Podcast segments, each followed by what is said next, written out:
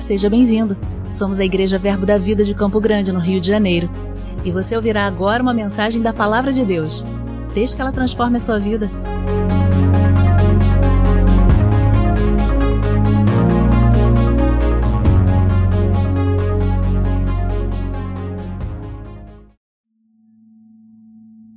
Aleluia.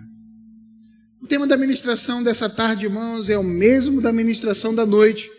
Só que, se Deus assim o permitir, nós vamos dividir em duas etapas. Em uma etapa nós conversaremos agora na parte da tarde e a segunda etapa no culto da noite. Então você pode sair daqui correndo para casa para poder é, é, ficar ligado lá e assistir a, própria, a próxima ministração. Ok? Deus é bom? Abra sua Bíblia comigo no livro de Daniel, no capítulo 11, verso 32. Eu vou ler a parte B do versículo. Daniel capítulo 11, verso 32. Obrigado, Pai, pela tua unção aqui hoje. Obrigado pela tua fidelidade, pela tua graça. O Senhor é bom em todo tempo. Daniel capítulo 11, verso 32.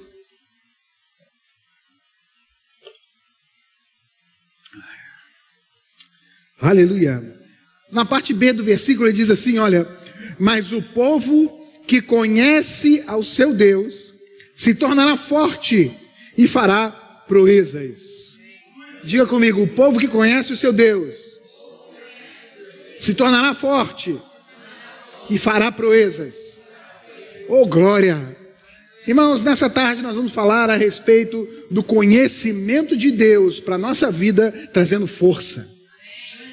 O povo que conhece o seu Deus, ele se torna forte, forte, fortalecidos no Senhor. Eu creio que Deus quer promover a força dele na nossa vida para que a gente nos mantenha firmes e inabaláveis. Aleluia. Eu estou com voz como voz de trovão, não é isso? Está dando um eco aqui. Aleluia. Estou sentindo até mais poderoso falando aqui. Glória a Deus. Então, veja só: se o conhecimento de Deus, a Bíblia está falando que nos torna forte, a falta de conhecimento nos enfraquece, concorda comigo? De fato, a Bíblia fala em Oséias, lá no capítulo 4, verso 6, ele diz: O meu povo perece por falta de conhecimento. Olha só, a falta do conhecimento de Deus nos deixa vulneráveis, sujeitos às armadilhas e às artimanhas do diabo. E ainda, nos deixa numa posição onde nós podemos até quebrar princípios sem saber.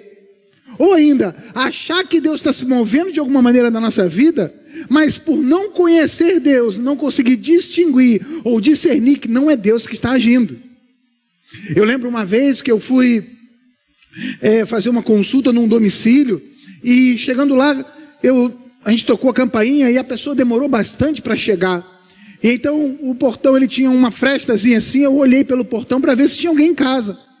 E eu percebi que a pessoa que estava vindo de lá, ela vinha bem lentamente, bem lentamente. Era uma moça, ela vinha bem devagarzinho, e ela demorou bastante tempo para chegar no portão. E quando ela chegou no portão, ela estava me explicando: olha, se desculpa a demora, mas é que eu tenho que andar muito devagar, porque eu fui diagnosticado com uma lesão na cervical, onde os ossos da minha coluna eles estão se desfazendo. E eu pensei rapidamente, é oportunidade para eu falar do amor de Deus para ela, de mostrar como Deus é bom e como Deus quer curar. Que Deus não tem parte com doença e Ele, ele nem gosta disso. Amém, irmãos? E quando eu ia começar a falar com ela, e eu sempre começo com uma frase, eu falei, olha, mas Deus é bom. E ela disse, ah, sim, Deus é bom. Aí ela me perguntou, você é crente? Aí eu falei, sim, eu creio em Jesus Cristo. Ela falou, ah, eu também sou, eu sou da igreja tal. Aí eu falei, ué, e aí, falei, bom, então é um crente com falta de conhecimento. Irmãos, eu acho que, aí é algo pessoal, eu acho que me aborrece mais um crente com falta de conhecimento do que um não crente que não conhece. Porque um, alguém nascido de novo já é alguém que deveria estar pisando no diabo e não sendo enganado por ele, concorda comigo? E então eu fui falar do amor de Deus, de como Deus queria que ela fosse curada, irmãos, mas eu nem tive oportunidade, porque tinha um sofisma na vida daquela mulher, e ela me passou o entendimento dela. Ela estava achando que Deus estava colocando aquela doença dela de alguma maneira para a abençoar. Porque ela disse: Olha, eu tenho um chamado missionário, Deus me chamou para um ministério itinerante, só que eu não tenho condições financeiras de fazer isso. Então, Deus colocou essa doença em mim, e por conta dessa doença eu vou conseguir uma aposentadoria. E então, depois, com o dinheiro dessa aposentadoria por invalidez, aí eu conseguirei sustentar o meu ministério itinerante. Olha que engano de Satanás, irmãos. Deixa eu dizer algo para você: Deus não usa a ferramenta das trevas para abençoar os seus filhos, muito menos para ensinar. Amém, irmãos? Deus não tem parte com doença. Deus não, eu já ouvi pessoas dizerem: não, Deus me colocou uma doença para eu poder ir no hospital e então chegar lá falar do amor dele para as pessoas. Ei, irmão, você pode ir no hospital sarado. Você não precisa ficar doente para ir no hospital. Você pode pregar o evangelho com saúde, com vida, com abundância, crendo num Deus de paz. Então, a falta de conhecimento, irmãos, pode nos causar dano. De fato, o apóstolo Paulo, na sua carta aos Coríntios, primeira carta aos Coríntios, quando ele está falando lá a respeito da ceia, no capítulo 11, lá no verso 28 e no verso 29, e ele percebe que aquela igreja estava tendo confusões no momento da ceia, de fato, não estava nem entendendo o que era realmente a ceia. E no verso 28 ele diz o seguinte: Olha, vocês não estão discernindo o corpo de Cristo. Ou seja, vocês não têm o conhecimento do que é ser corpo. Então vocês estão tomando a ceia sem discernimento, e isso está trazendo dano para a vida de vocês. De fato, por causa disso, existe no meio de vocês até aqueles que estão fracos, enfermos e até os que já morreram antes do tempo. Olha, irmãos, como é sério. A falta de discernir, de conhecer quem nós somos como filhos de Deus, quem nós somos como povo de Deus, quem nós somos como corpo de Cristo, ela pode causar danos na nossa vida ao ponto de ficarmos fracos, doentes e até morrer antes do tempo. Então é importante conhecer o nosso Deus. Amém? Abra sua Bíblia comigo, por favor. Na segunda carta de Pedro, no capítulo 1, no verso 2. 2 Pedro 1, 2. Oh, glória! Segunda carta de Pedro, no capítulo 1.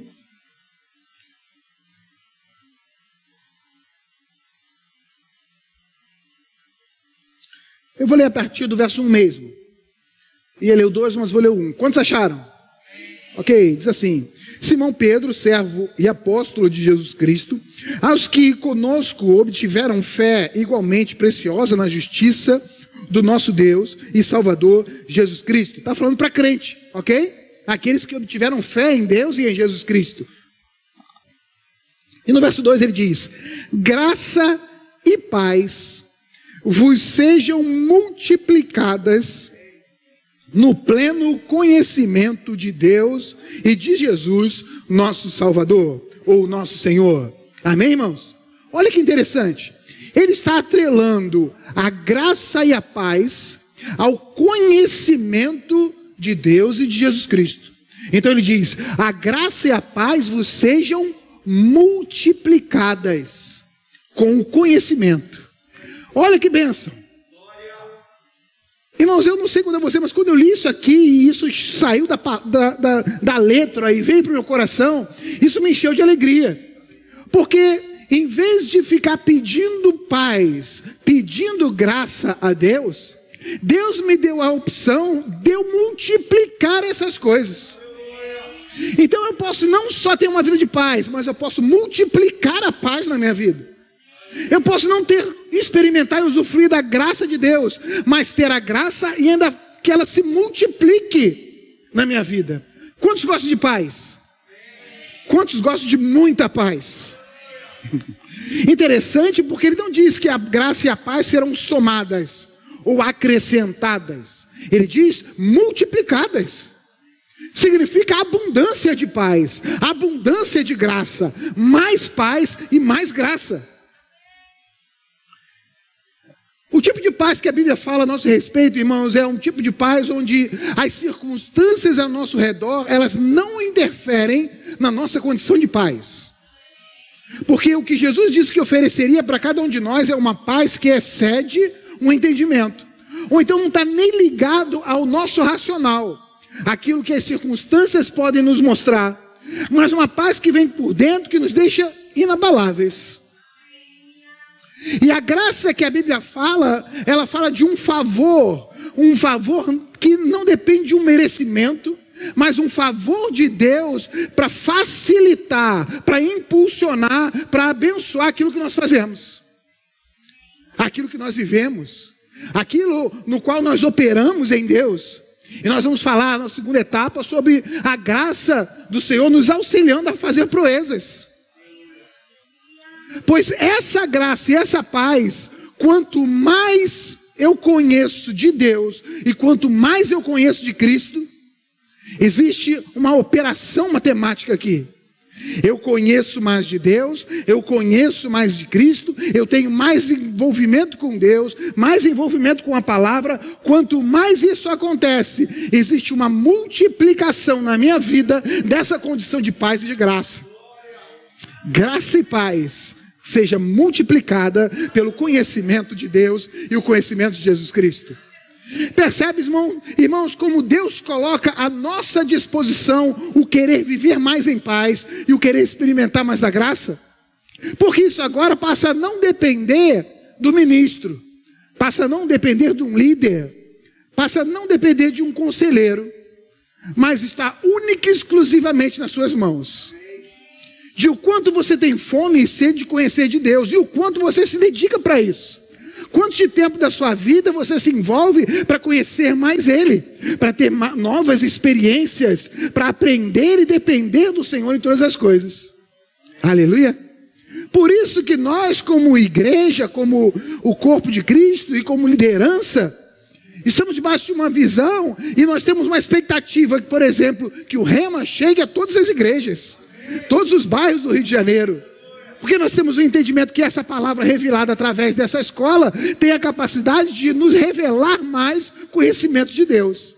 E uma vez esse conhecimento chegando, a graça e a paz vai ser multiplicada na sua vida. Amém, irmãos? É claro que isso não diz respeito a um tempo cronológico de conversão. Eu posso ser convertido há um mês e ter mais experiência de conhecimento de Deus do que alguém que é convertido há 10 anos. Por quê? Eu posso estar sedento mais de Deus. Eu posso estar querendo buscar mais e me dedicando em buscar mais a Ele.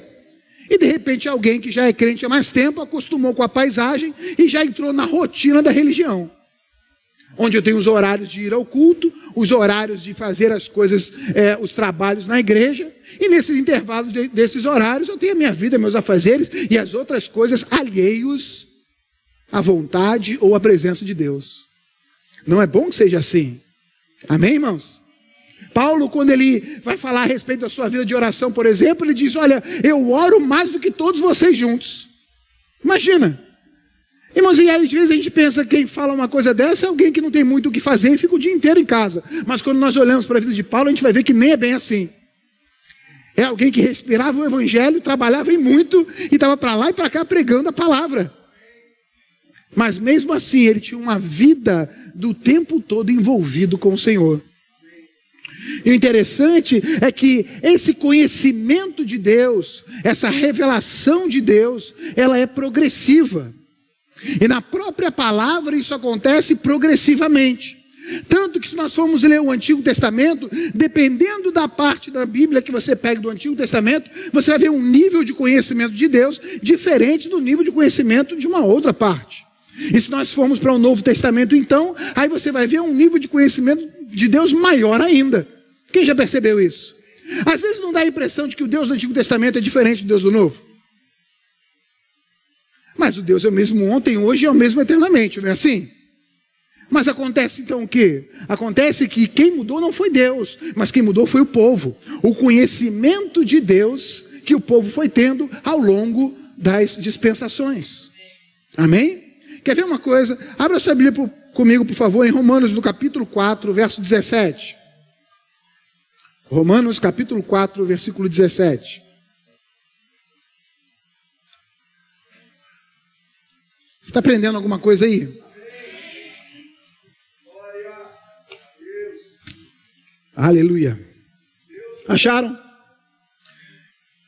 17 de Romanos, no capítulo 4, diz assim: Como está escrito, por pai de muitas nações te constituí, perante aquele no qual creu, o Deus que vivifica os mortos e chama à existência as coisas que não existem.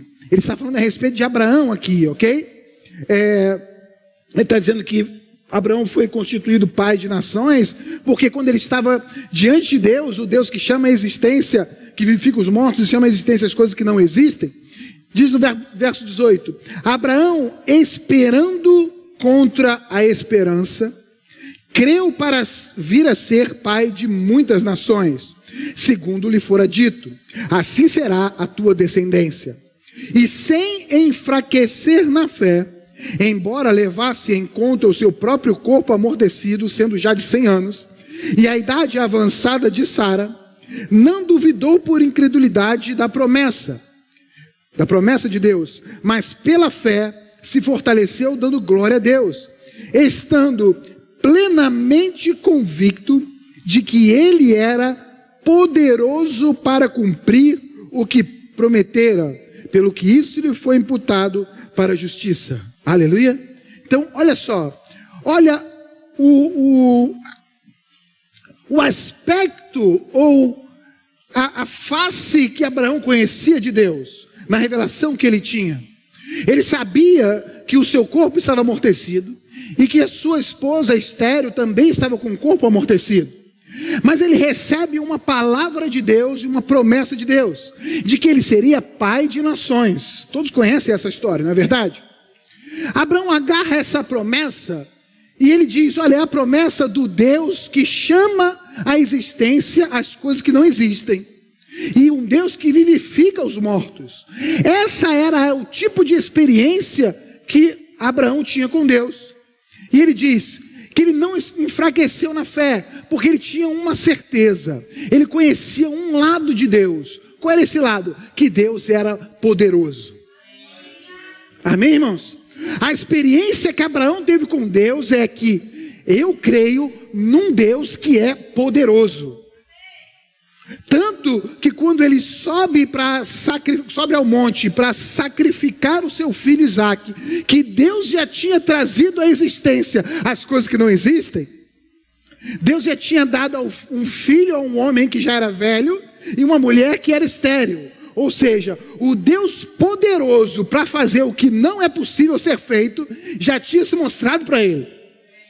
E agora Deus coloca a prova e fala para ele então oferecer o seu filho como sacrifício. E quando eles estão subindo, ele libera uma palavra: Olha, Deus é poderoso para trazer a vida ao meu filho. Ele, ele conhecia o Deus poderoso. Amém, irmãos? Essa era a visão que ele tinha de Deus. Ele conhecia Deus na sua totalidade? Não, mas ele já conhecia o Deus poderoso. E aí, em Êxodo, no capítulo 6, no verso 2, abra aí comigo. Êxodo, capítulo 6, verso 2.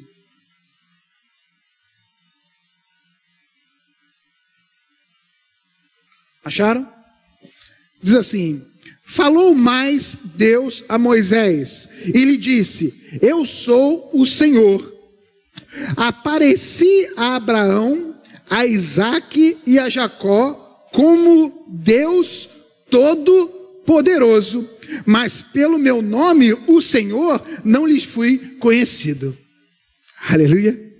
Olha aqui, Moisés agora está conhecendo uma outra característica de Deus, uma outra atribuição de Deus, numa dispensação onde ele conhece um pouco mais do que Abraão, Isaac e Jacó. Ele está dizendo: Olha, eles não me conheceram como o Senhor, você vai me conhecer assim, mas eles me conheceram como o Todo-Poderoso, o Deus de Abraão, de Isaac e de Jacó. Quando Moisés começa a conhecer de Deus, ele antes só conhecia o que ele ouvia falar de um Deus todo-poderoso. Mas agora, ele, diante de Deus, quando a sarça começa a se queimar e não, não é consumida, e ele chega naquele local e Deus começa a conversar com ele, Deus agora vai se mostrar como o Senhor. Não somente o Deus poderoso, que é poderoso para fazer, que chama a existência as coisas que não são, mas agora também um Deus que é Senhor, um Deus que dá ordens e devem ser obedecidas, o Deus que dá instruções e garante para que essas instruções se cumpram. Um Deus que diz que vai fazer e cumpre aquilo que diz que vai fazer. Um Deus que dá orientação para guardar a vida agora de pessoas. Amém, irmãos? Está seguindo comigo até aqui? Percebe que uns conheceram Deus como Todo-Poderoso, a segunda etapa já começou a conhecer Deus como Todo-Poderoso e também como Senhor agora. Vai comigo ainda em Êxodo, só que agora no capítulo 3, volta um pouquinho aí.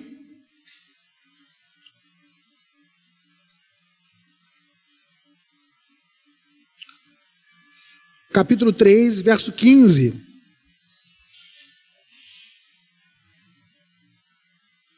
Acharam? Disse Deus ainda mais a Moisés: Assim dirás os filhos de Israel: O Senhor, o Deus de vossos pais, o Deus de Abraão, o Deus de Isaac, o Deus de Jacó, me enviou a vós outros. Este é o meu nome eternamente, e assim serei lembrado de geração em geração. Vai, ajunta os anciãos de Israel e diz: o Senhor, Deus de vosso pai, o Deus de Abraão, o Deus de Isaac, o Deus de Jacó, me apareceu dizendo, e aí ele vai dar as instruções. Quando Moisés se aproxima lá do lugar e Deus começa a falar com ele, e ele pergunta: Senhor, qual é o seu nome? Qual nome eu vou dizer? E ele diz: Você vai dizer para eles que o Eu Sou te enviou. O Eu Sou, o Todo-Poderoso, mas o Deus presente. O Eu Sou está aqui. E, ele, e eles, quando eles começarem a perguntar que instrução, eu digo: agora você vai dizer para eles: olha, o Senhor é o meu nome e eu estou te enviando. O Senhor. E eles começam a entender que esse Senhor tem capacidade para fazer coisas que antes eles não conheciam. E aí a, começam a atribuir nomes ao Senhor. Por exemplo, a Bíblia fala que, que o Senhor, traduzindo essa palavra, também pode ser Jeová ou Javé. Quantos já ouviram? Ok. E então o povo começa a dar adjetivos a Deus, juntando ao seu nome. E aí a gente vai ver na Bíblia, por exemplo, Jeová Jirê, que é o Deus da provisão. Eles começaram a ver que o Senhor, o Jeová, era capaz de prover coisas para eles.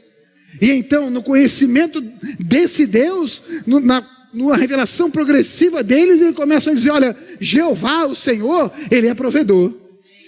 E então ele diz: ah, agora a gente conhece mais uma face do Senhor, o Jeová Jirê. E no prosseguindo em conhecer, então, eles descobrem que Deus cura. E aí eles adicionam mais um nome a Jeová, Jeová Rafá, o Deus que cura. Prosseguindo em conhecer o Senhor, então eles percebem que o Senhor, Ele é a bandeira da nossa vitória. Então acrescentam mais um nome. Agora Jeová também é Nissi, o Deus que é a nossa bandeira, a nossa vitória. Prosseguindo em conhecer o Senhor, eles percebem que Deus, quando eles estão debaixo da autoridade do senhorio dele, há paz. E então eles clamam a Jeová Shalom, o Deus que é a nossa paz. Aleluia prosseguindo em conhecer o Senhor, eles descobrem que o Senhor é aquele que não permite que nada falte ao seu povo. Então eles dizem: Jeová, ah, o Senhor é o meu pastor e nada vai me faltar. Aleluia. E a revelação continua e eles descobrem o Deus que é justo. E então eles dizem: Jeová Tzedekinu, o Deus da minha justiça. Aleluia. O eu sou, então, ele é Rafá, ele é Jirê, ele é Nissi. Aleluia. E agora, mais com o Senhor, eles percebem que Deus estava no meio deles, guardava o seu povo enquanto eles tivessem Deus como Senhor. Então, Jeová passa a ser Jeová chamar o Senhor presente. Estão prosseguindo em conhecer o Senhor. Aleluia. Mas irmãos, chega um tempo, chega a plenitude do tempo, onde o Verbo se fez carne e habitou entre nós, e vimos a sua glória como o do unigênito do Pai. Jesus vem então para revelar completamente Deus. Aleluia. E aqueles que Abraão conheceu como Todo-Poderoso, os que vieram depois de Moisés da lei conheceram como o Senhor e os seus nomes redentivos. Agora Jesus aparece é, é, em carne e osso, cheio do Espírito de Deus, como a imagem do Pai. E ele vem dizer: Olha, agora eu vou revelar o Deus que vocês ainda não conhecem. Aleluia. E então as pessoas começam, é, é, é, é, começam a questioná-lo, e ele andando no meio dos religiosos, daqueles que conheciam a Deus como Todo-Poderoso e como Senhor, que tinham um relacionamento de Deus, de conhecer, de ouvir falar dele, de suas maravilhas, das suas leis, das suas, das suas ordenanças, e que estavam ali envoltos naquela religião que era o judaísmo. E em certo momento, Jesus é, é, é, fala com eles, abra comigo em João no capítulo 8, no verso 56. Jesus se apresenta para eles e diz no verso 56: Abraão, vosso pai, alegrou-se por ver o meu dia, viu-o e regozijou-se. E aí eles, pasmos com a palavra que ele tinha dito, perguntaram: Ué, Perguntaram-lhe, pois os judeus ainda não têm 50 anos e viste Abraão?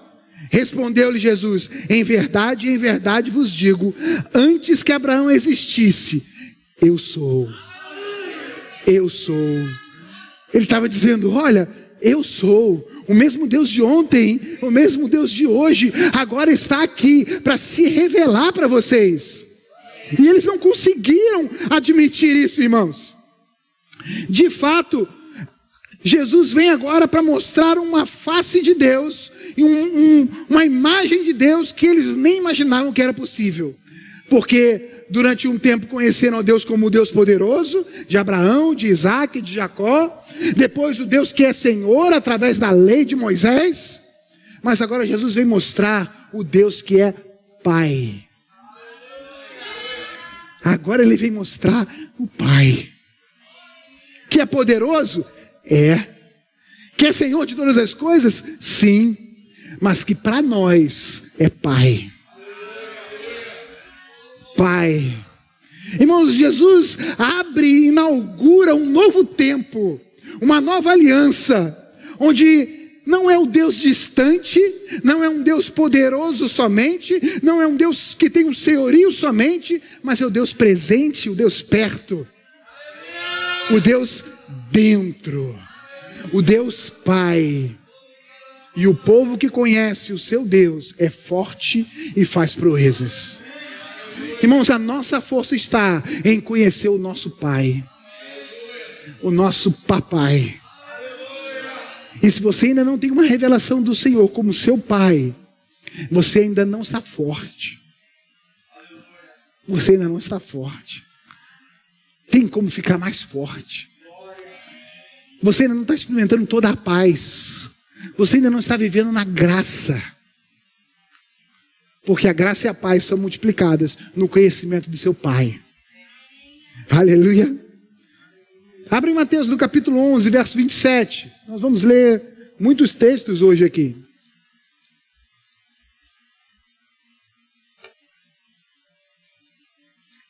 Aleluia. Achou? Jesus dizendo: Tudo me foi entregue por meu Pai. Ninguém conhece o Filho senão o Pai, e ninguém conhece o Pai senão o Filho, e aquele a quem o Filho quiser revelar. Oh glória! Então, irmãos, ninguém conhecia Deus de verdade, a não ser Jesus, o Filho, certo? E quem mais? A quem o Filho quiser revelar. O interessante é que existe uma verdade muito importante aqui. Ninguém conhece o Pai senão o. Não, me ajuda, pelo amor de Deus. Ninguém conhece o Pai senão o.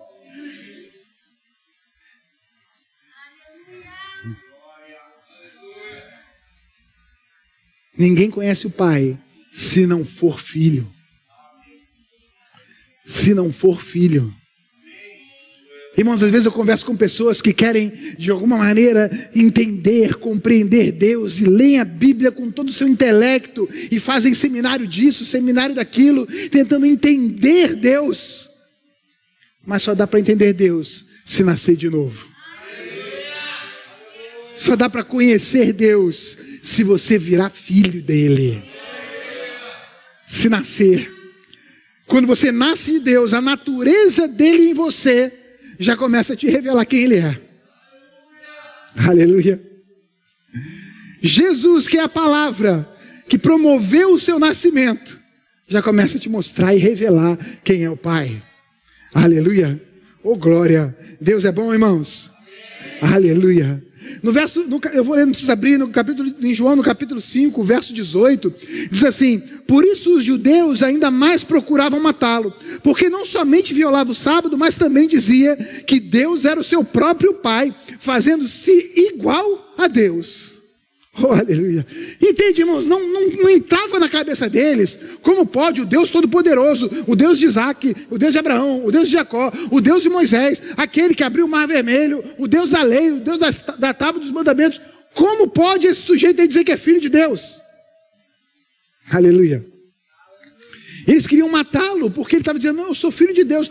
E olha só que, que interessante. Ele diz: Porque se dizendo filho de Deus, o faz igual a Deus. Quem é filho de Deus aqui? Oh, aleluia! Isso te eleva a um outro patamar de realidade. Uma realidade no nível de Deus. Gente, é muito grande. É muita coisa. E aqueles que hoje são filhos de Deus e são espiritualmente elevados a um lugar da mesma dimensão de Deus, porque é aí que Jesus fala que nós estamos, assentados à destra de Deus em Cristo Jesus. Aqueles que estão nessa carne, nesse corpo, com esse entendimento, mas que têm no seu espírito uma outra realidade, aqueles que são filhos, estão num outro, num outro patamar. Não tem como, irmão, você viver do mesmo jeito que vive todo mundo sendo limitado ou passando pelas mesmas necessidades que passa todo mundo. Nós não somos do mundo, nós não somos o mundo. Deus tem uma expectativa de um outro nível de vida, o nível de vida de Deus. Logo, as mesmas características de Deus, elas podem e devem estar presentes na nossa vida.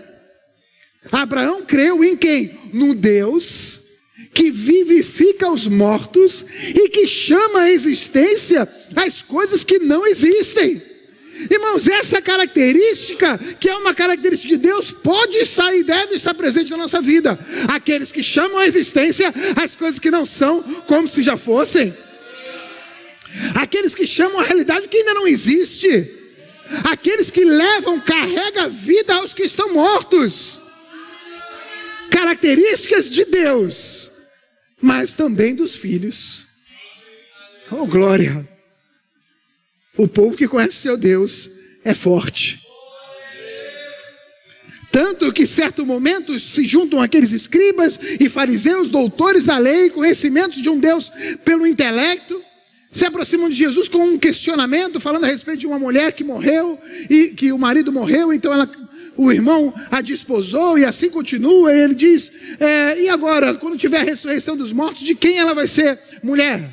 E Jesus libera uma palavra para mostrar para eles como eles não conheciam nem o Deus Todo-Poderoso e nem o Senhor. Estavam cheios de, de teologias, mas não conheciam nem o Deus que já tinha se revelado, muito menos o Deus que estava se revelando a eles agora. Porque ele diz: Olha, vocês erram porque vocês não conhecem nem a Escritura nem Deus como Senhor, e nem o Deus Todo-Poderoso. Vocês não conhecem nem a Escritura, nem o poder de Deus. Vocês não conhecem nada. Aleluia. Mas Jesus, irmãos, ele veio se mostrar e mostrar o Pai para nós.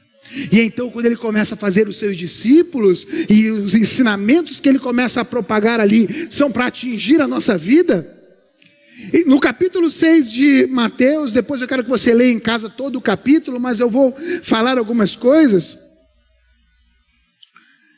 no capítulo 6 de Mateus, abra comigo aí, vamos ler, deixa eu ver em qual verso, peraí.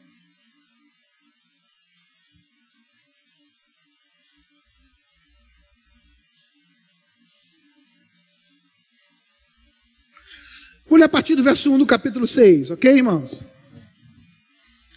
Está comigo aí? Diz assim: Está quente aí, igual está quente aqui, ou aqui está com mais unção do que aí? Glória.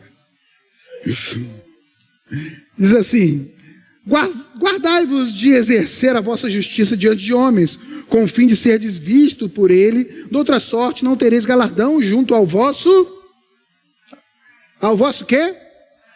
Percebe, irmãos, que ao longo do capítulo 6 todo, Deus está mostrando para eles que, a, perdão, Jesus está mostrando para eles que Deus, para eles, não vai ser só o Todo-Poderoso e não só o Senhor, mas também o Pai.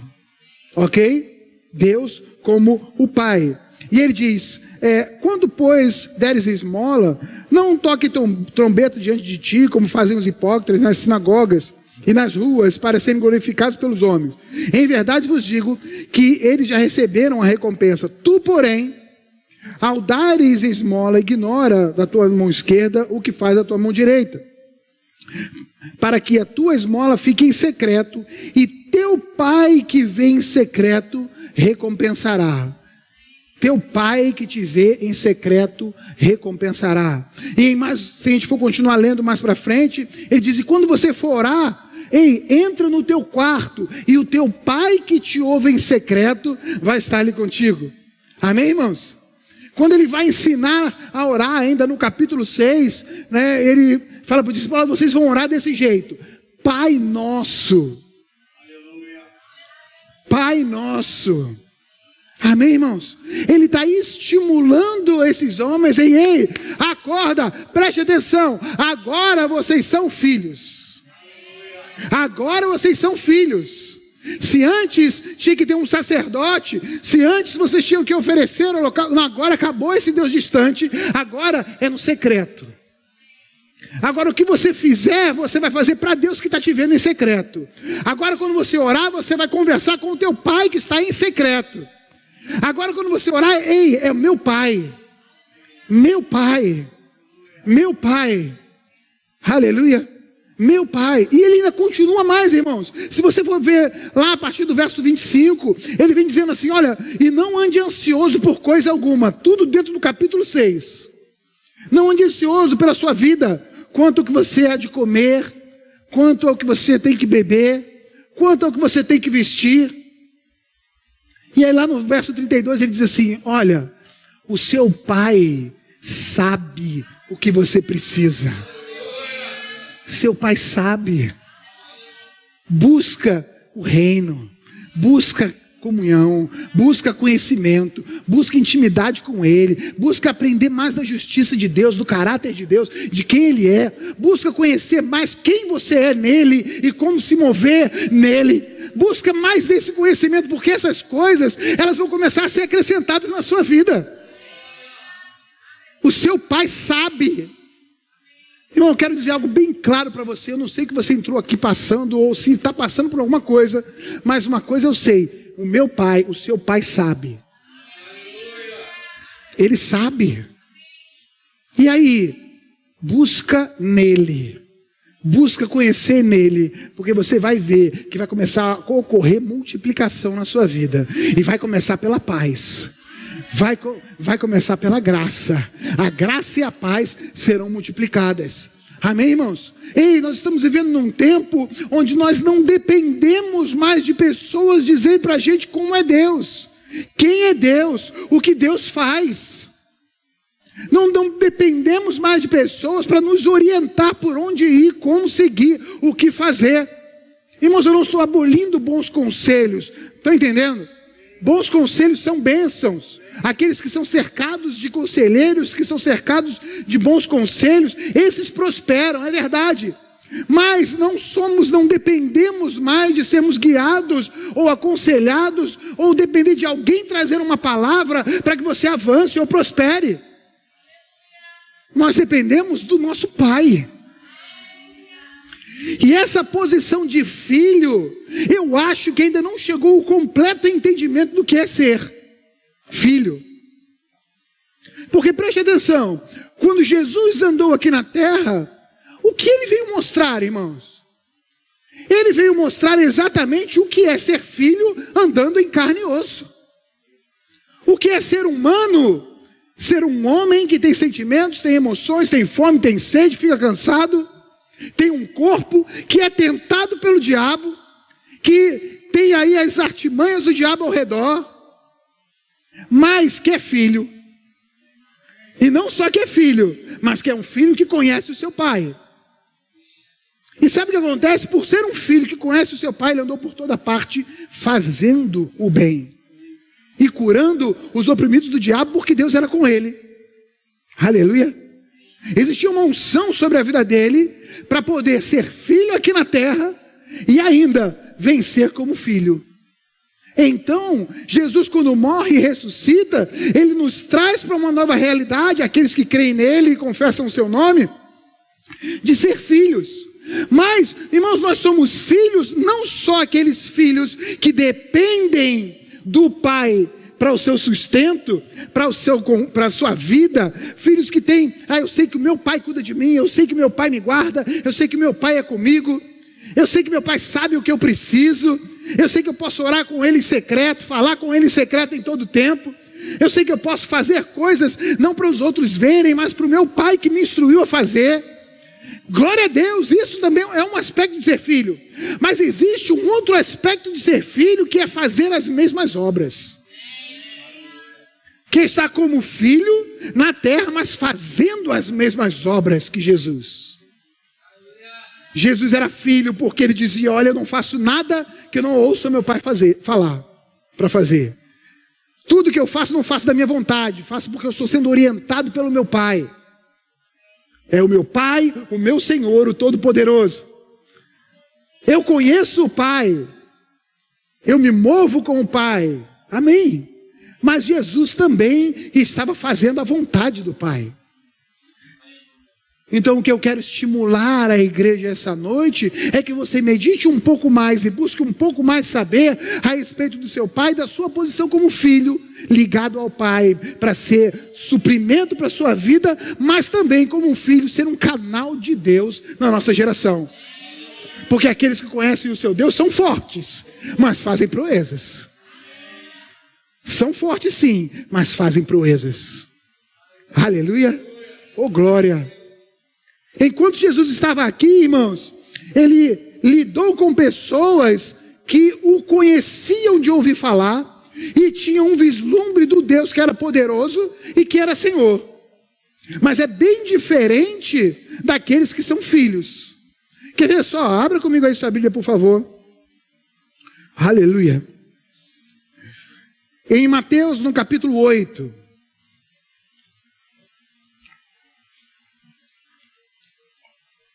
Mateus capítulo 8. Oh, glória. Deus é bom, irmãos. Diga comigo, ouvir falar de Jesus. Não, me ajuda, por favor, todos. De novo, hein? Ouvir falar de Jesus é diferente de ouvir Jesus falar. Aleluia. Ouvir falar de Jesus, irmãos, é bem diferente de ouvir Jesus falar. Ok? E o que Deus quer conosco não é que você ouça falar de Jesus, mas é que Ele fale com você. É que você ouça com o seu, é, é, na intimidade com Ele. Capítulo 8 de Mateus, no verso 2. No verso 1, um contexto é o seguinte: Ora, descendo ele do monte, grande multidão o seguiam. E eis que um leproso se aproximou, adorou, dizendo: Senhor, se quiseres, podes purificar-me. E Jesus, estendendo a mão, tocou-lhe, dizendo: Quero, fica limpo. E imediatamente ele ficou limpo da sua lepra. Amém, irmãos? Ei, olha só, esse homem aqui que ouviu falar de Jesus, sabia que ele era o filho de Deus, porém, ele conhecia um Deus todo-poderoso. E quando ele entra em contato com Jesus, a dúvida não era se Jesus podia, percebe? Porque ele diz: Senhor, eu bem sei que se você quiser, você pode me limpar. Ele não tinha dúvida do poder. A questão era, ele tinha dúvida da vontade. Aleluia. E conhecer Deus de ouvir falar, a gente fica sem dúvida de que Deus é poderoso. Quantos tem dúvida que Deus é poderoso? Ninguém. Para qualquer pessoa que você chegar ali fora e perguntar, você acredita que Deus é poderoso? Ah, não, Deus é poderoso. Não existe dúvida. A dúvida fica na falta de conhecimento da vontade dele. Eu sei que Deus é poderoso, mas o que será que ele quer? Agora, quando nós começamos a conhecer Deus, a gente conhece a sua vontade também. E aí a gente sabe o que Deus pode e também o que ele quer. Aleluia. E quando Deus revelar para você, isso é muito pessoal, o que Ele quer na sua vida, o que Ele quer de você, o que Ele quer fazer através de você, a certeza de que Ele é poderoso vem junto. E aí, irmão, isso traz uma força de que ninguém te segura. Porque Deus mandou, Deus me disse qual é a vontade dele para mim. E agora? Agora eu vou na força dele, irmão. Agora eu vou na força dele porque o meu Deus é poderoso e ninguém tem dúvida disso. Eu sei que ele é poderoso para fazer infinitamente além de tudo que pedimos ou pensamos, segundo o seu poder que opera em nós. Então Deus ele é poderoso. Agora, para algumas pessoas, eu estou falando pelo Espírito isso, eu tenho certeza, sabem do poder de Deus, não tem dúvida de que Deus pode fazer infinitamente mais, mas ainda não sabem o que Deus quer. E eu oro para que o Senhor, essa noite, essa tarde, essa noite, hoje, revele para você o que, que Ele quer com você. Qual é a vontade dele para esse tempo na sua vida? O tempo que se chama hoje. O que Deus quer para você? Qual é a vontade dele? Ele quer que você vá, que você fique? Ele quer que você faça, quer que deixe de fazer? Quer que espere, quer que faça isso? Quer que... O que Deus quer? Aleluia. Porque o melhor lugar para estar, irmãos, é nesse fluxo de vontade dele. Oh, glória! Deus é bom. Mais um texto ainda em Mateus, agora no capítulo 8. Um centurião se aproxima de Jesus com seu servo enfermo em casa. E então ele começa a conversar com Jesus e diz: Senhor, não sou digno de que entre em minha casa mas apenas manda uma palavra e o meu rapaz será curado, porque também eu sou homem sujeito à autoridade, tenho soldados às minhas ordens, digo a esse vai, ele vai, vem, ele vem. Ou seja, quando ele está conversando com Jesus, o que ele reconhece em Jesus? Ele reconhece o senhorio de Jesus, a autoridade de Jesus. Eu sei que tem autoridade. Eu sei que você é o Senhor. A face de Deus como Senhor eu estou vendo em você. Você é o Senhor, mas eu não sou digno que você vá na minha casa. Aleluia. Como Senhor ele sabia, mas e como pai? Irmãos, quantos aqui que tem pai que diria: Não, eu não sou digno do meu pai ir na minha casa? Faz sentido uma coisa dessa? Não, irmãos. Você, como filho, tem uma confiança. Ei, é o meu pai. É o meu pai. Eu entro é com ousadia diante do trono da graça, a fim de encontrar graça e misericórdia no momento oportuno. É o meu Pai. Ele é Senhor, Ele é poderoso, é só liberar uma palavra que acontece? É, mas o meu Pai também é meu Pai, Ele vai na minha casa, Ele está comigo, está comigo todo o tempo. Eu não me sinto indigno diante dEle, porque eu sei que em Cristo eu sou é justiça. Eu sou a justiça de Deus. Eu sou filho, eu sou justo, eu não baixo a cabeça, o diabo não vai me enganar dizendo: olha, você é um pecador, você é um miserável, Deus agora vai pesar a mão na sua vida. Conversa fiada. Deus é meu pai, ele me vê como justo. Eu sou a manifestação da justiça dele aqui na terra. Aleluia. Estão percebendo, irmãos, a diferença de conhecer o Deus que é Senhor, o Deus que é poderoso, da diferença de ter um pai, de ter o um Senhor como pai. Aleluia. Deus é meu Pai. Diga, Deus é meu Pai. Aleluia. Oh, glória. Não sei quanto tempo eu tenho ainda. Dez minutos. Está na benção. Aleluia. Certa vez aconteceu um outro texto na Bíblia que acho que é bastante conhecido. E talvez eu termine com ele. Diz que uma mulher sofreu de uma hemorragia durante muito tempo. Está lá em Marcos no capítulo 5, no verso 25 em diante, se não me engano. Essa mulher sofria com uma hemorragia, uma enfermidade no seu corpo, não diz exatamente onde era a hemorragia, mas era. E ela já tinha procurado ser curada com médicos, com o que o dinheiro podia comprar na época ou pagar, e só estava piorando. E aí a Bíblia fala que, ouvindo falar de Jesus, ouvindo falar de Jesus, ela ouviu falar. Quantos sabem que a fé vem pelo ouvir? E ouvir pela palavra. Mas você sabia que a fé pode gerar poder para a cura chegar na sua vida, mas nem por isso você ter a consciência de que é filho? Sabia que pessoas são curadas em cruzadas, em cultos como esse? Pessoas são curadas online por receber uma palavra e aquilo gerar fé no coração. Mas são curadas e continuam curadas, mas continuam sem entender que são filhos. Pois essa mulher ouviu falar da fome de Jesus, foi até ele, dizendo: Se tão somente eu tocar nas suas vestes eu serei curada, enfrentou aquela multidão, foi até lá, tocou na hora das suas vestes, imediatamente saiu o poder de Jesus, curou aquela mulher instantaneamente. E Jesus pergunta: Quem foi que me tocou? E a Bíblia fala que ela ficou amedrontada, consciente do que tinha acontecido com ela. Amém, irmãos? Alguém que estava crendo, alguém que declarou a palavra: Se tão somente eu tocar nas vestes deles eu serei curada. Alguém que recebeu a cura, mas que quando Jesus falou, liberou palavra procurando saber quem era, ficou com medo.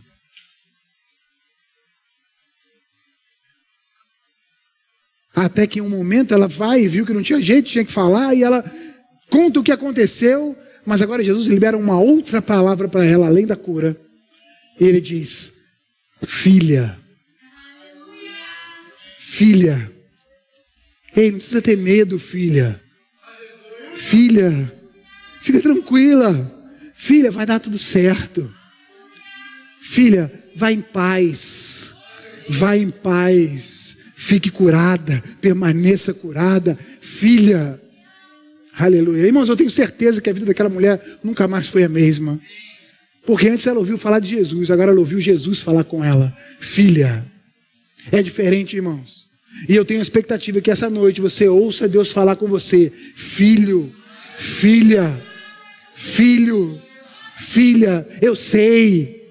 Eu sei do que você precisa, eu sei o que está acontecendo, eu sei pelo que você está passando, eu sei as suas expectativas, eu conheço os seus sonhos, foi eu que plantei eles aí.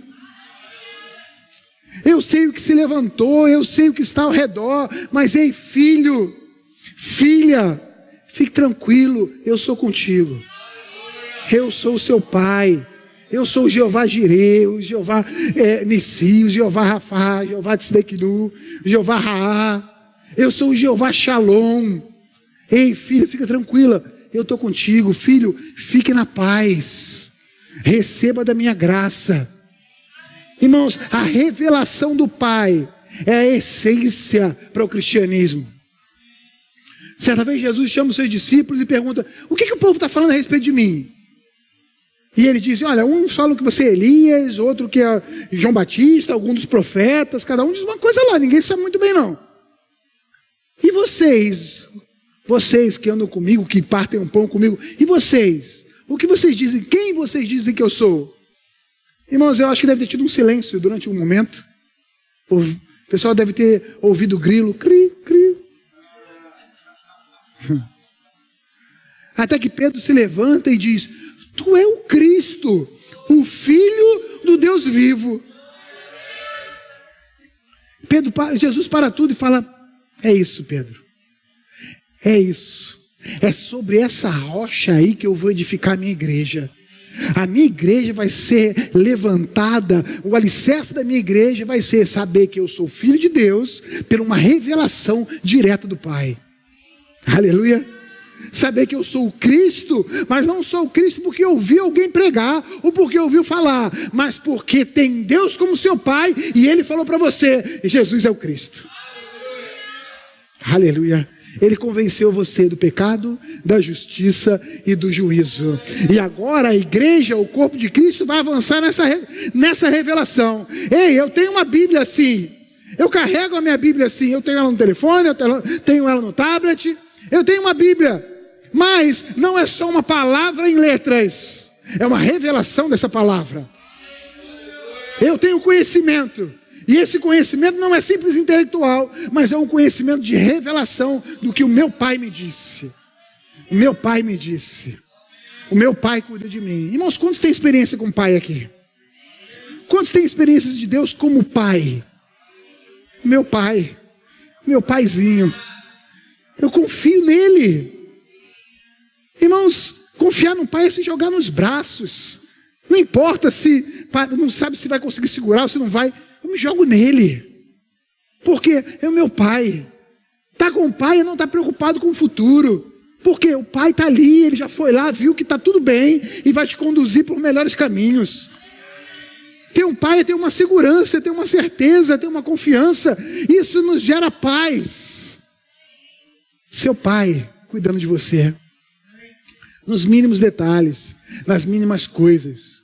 Eu dizer para você, tem gente que está sendo enganada pelo diabo aqui, dizendo que os seus sonhos são sonhos impossíveis, que os seus sonhos não vão se realizar.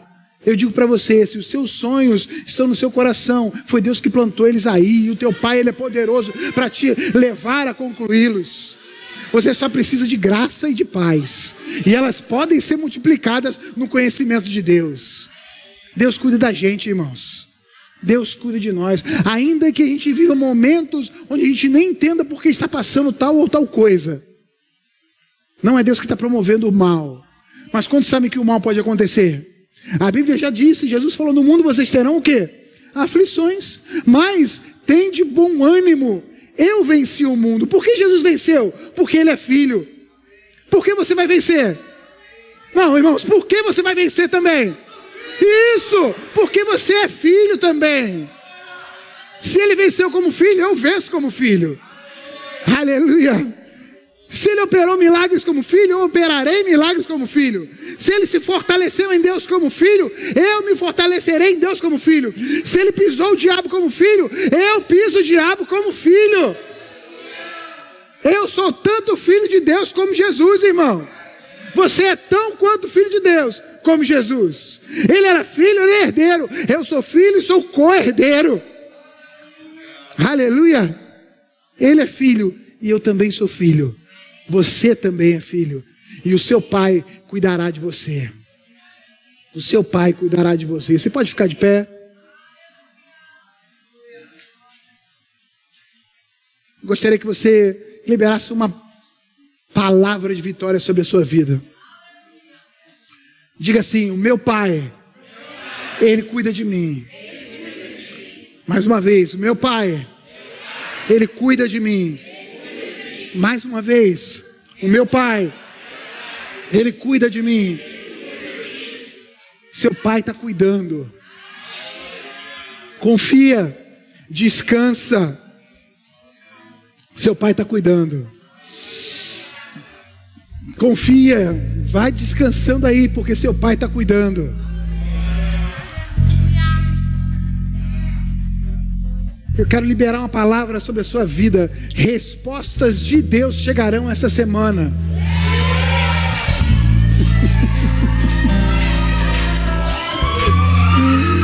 Uou! Respostas de Deus chegarão essa semana ainda.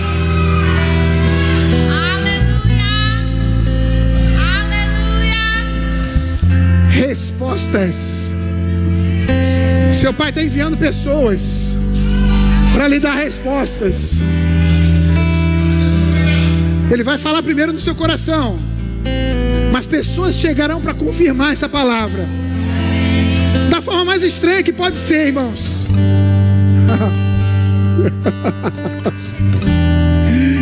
oh, aleluia.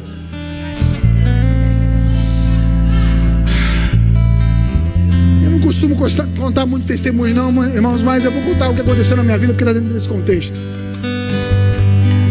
Em 2018, eu e minha família passamos por uma situação muito difícil. A mais difícil que eu já tinha passado em toda a minha vida. E olha que eu já passei por muita coisa. E eu iniciei 2018 com uma dívida impagável, com uma situação bem difícil. Eu estava num dia de manhã, na minha clínica, pintando o portão. Eu estava pintando o portão, irmãos, não é porque eu gosto de pintar portão, não, é porque não tinha como pagar ninguém para pintar. E naquela manhã eu estava ali pintando. Mas o Senhor já tinha me trazido uma palavra ao longo daquela semana que Ele, como meu pai, estava me sustentando. E que aquilo era uma estação, mas era uma passagem. Porque Jesus falou que no mundo a gente vai ter aflição, mas que nós vamos vencer como ele venceu. Não é para ter uma vida na aflição. Um momento de aflição pode acontecer, irmãos, mas não uma vida dela. Se a sua vida inteira está em aflição, tem alguma coisa errada. Está faltando paz e graça. Se falta paz e graça, falta conhecimento do Pai. E eu estava ali pintando, eu tinha uma certeza, mas não sabia como as coisas iam acontecer. Até que atravessou uma rua uma senhora que eu nunca vi. E ela veio na minha direção. Eu pensei, vai perguntar alguma coisa a respeito da veterinária, querer alguma informação. E ela parou e disse para mim assim: Jovem, eu já fiquei feliz, né, irmão? 47 anos chamar de jovem. Benção, né? Jovem. E eu falei: Pois não. Deus me mandou parar aqui para falar com você.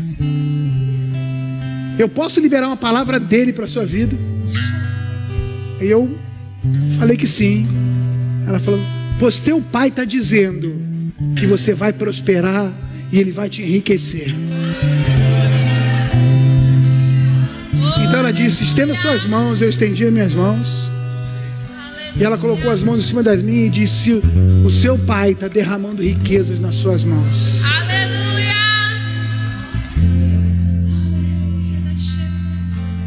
Junho de 2018.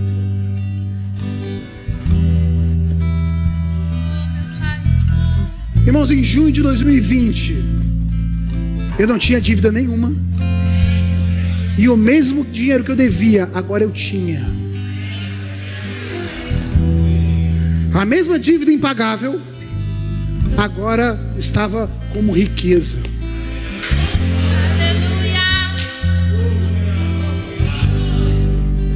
E sabe o que mais? Não vai parar por aí não, porque eu agarrei essa palavra. E eu entendi. Deus quer me ver rico sim. Sabe por quê? Porque Ele quer me fazer enriquecer a muitos.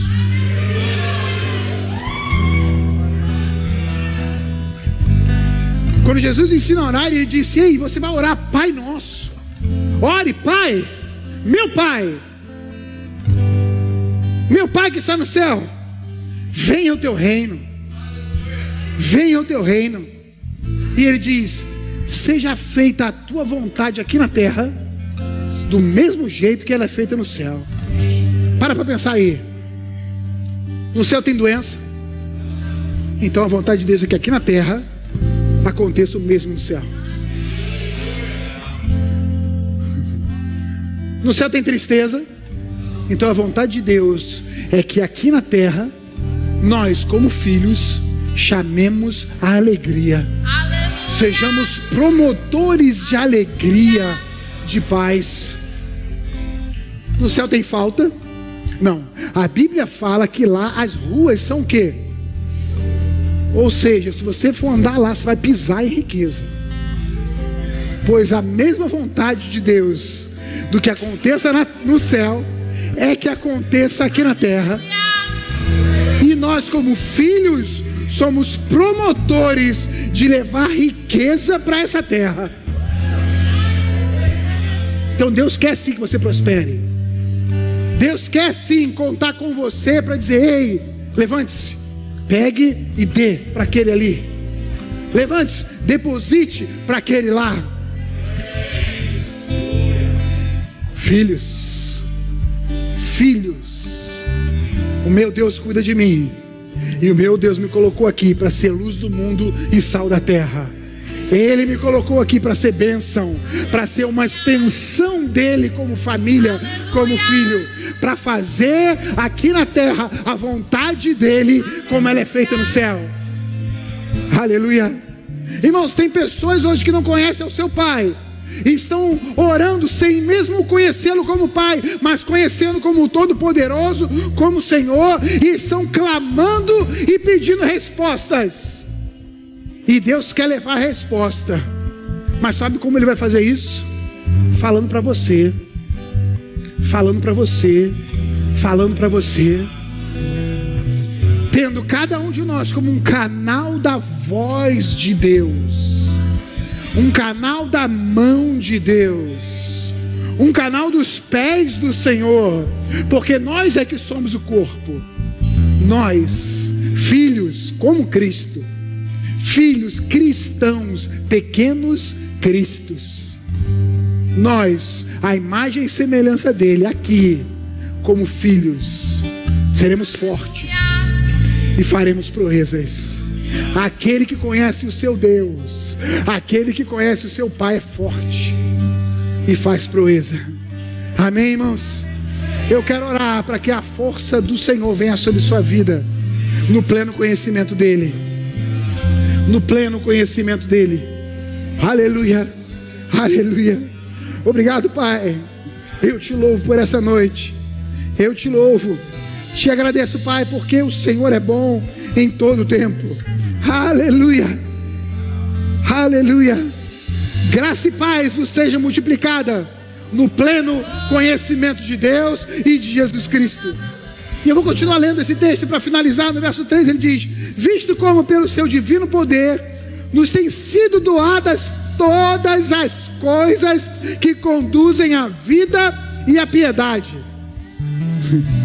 já te deu. Deus já te deu tudo que conduz à vida e à piedade. Aleluia.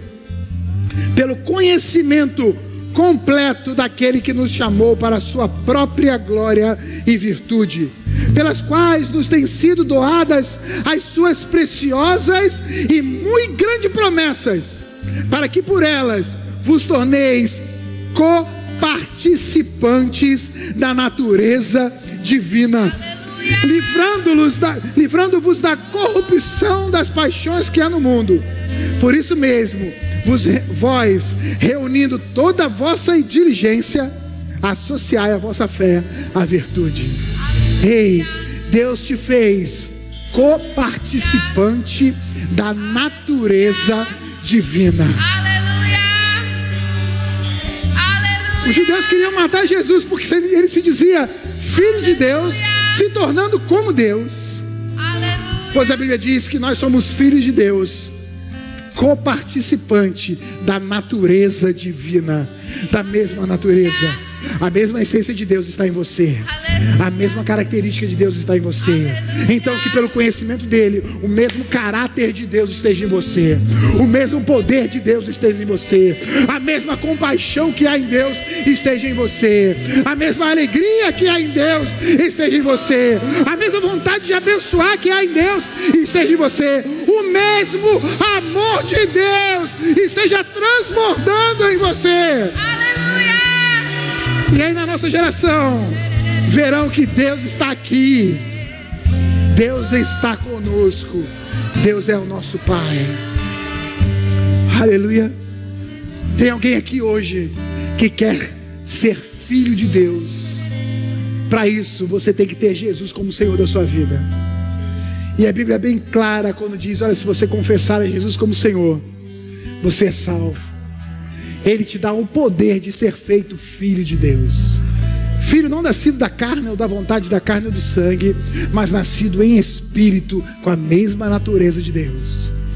Então, se você quer Jesus como Senhor da sua vida e quer viver uma filha de filho, uma vida de filho, eu quero que você diga comigo assim: Pai, eu creio que Jesus é o seu filho, que ele morreu no meu lugar para que eu tivesse vida e eu quero Jesus, confesso Ele como único Salvador e Senhor da minha vida.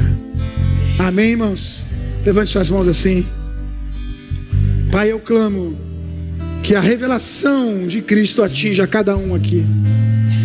Que o conhecimento do Pai aumente e com ele multiplique a paz e a graça. A paz e a graça a paz e a graça seja multiplicada na sua vida em nome de Jesus Cristo. Em nome de Jesus. Tem alguém aqui com alguma dor no seu corpo? Levante a mão aqui. Se você entrou nesse lugar com alguma dor no seu corpo físico, levante a mão bem alto para eu saber. Alguém aqui com alguma dor. Alguém que entrou aqui com alguma dor e já não está mais. Aleluia. Glória a Deus. Alguém que entrou com alguma dor e ainda está sentindo. Levante a mão aí para eu saber. Se você ainda está sentindo, você ainda está sentindo alguma dor aí, fica com a mão levantada. Pai, em nome de Jesus, eu ordeno essa dor que bate em retirada agora. Na autoridade do nome de Jesus. O Pai, o Pai que é cheio de vida, o Pai que é cheio de saúde, o Pai que é cheio de vigor, derrame sobre a sua vida, sobre a sua vida, da unção e do poder dele, em nome de Jesus. Em nome de Jesus. Veja aí se ainda está doendo. Está doendo ainda? Não? Nada? Faz aí o que você não podia fazer. Glória a Deus. Aleluia. Deus é bom. Amém. Aleluia. O irmão que levantou a mão aqui. Oi. O irmão que levantou a mão, está doendo ainda aí? Não está mais? Já foi? Oh, aleluia! Amém, irmãos? Deus é bom, Ele vela pela Sua palavra para cumprir. E sabe o que acontece? Os prodígios, os sinais, a maravilha, eles vão seguindo a pregação da palavra. E quando você conhece de Deus que Ele é bom, ah, o conhecimento promove paz promove graça. E aí, a dor vai embora, a doença vai embora, a tristeza vai embora, a agonia vai embora, e vem a paz, vem a alegria, vem a liberdade, vem a vida. Aleluia. Que a graça e a paz seja multiplicada na sua vida pelo pleno conhecimento dele, em nome de Jesus. Amém. Deus é bom.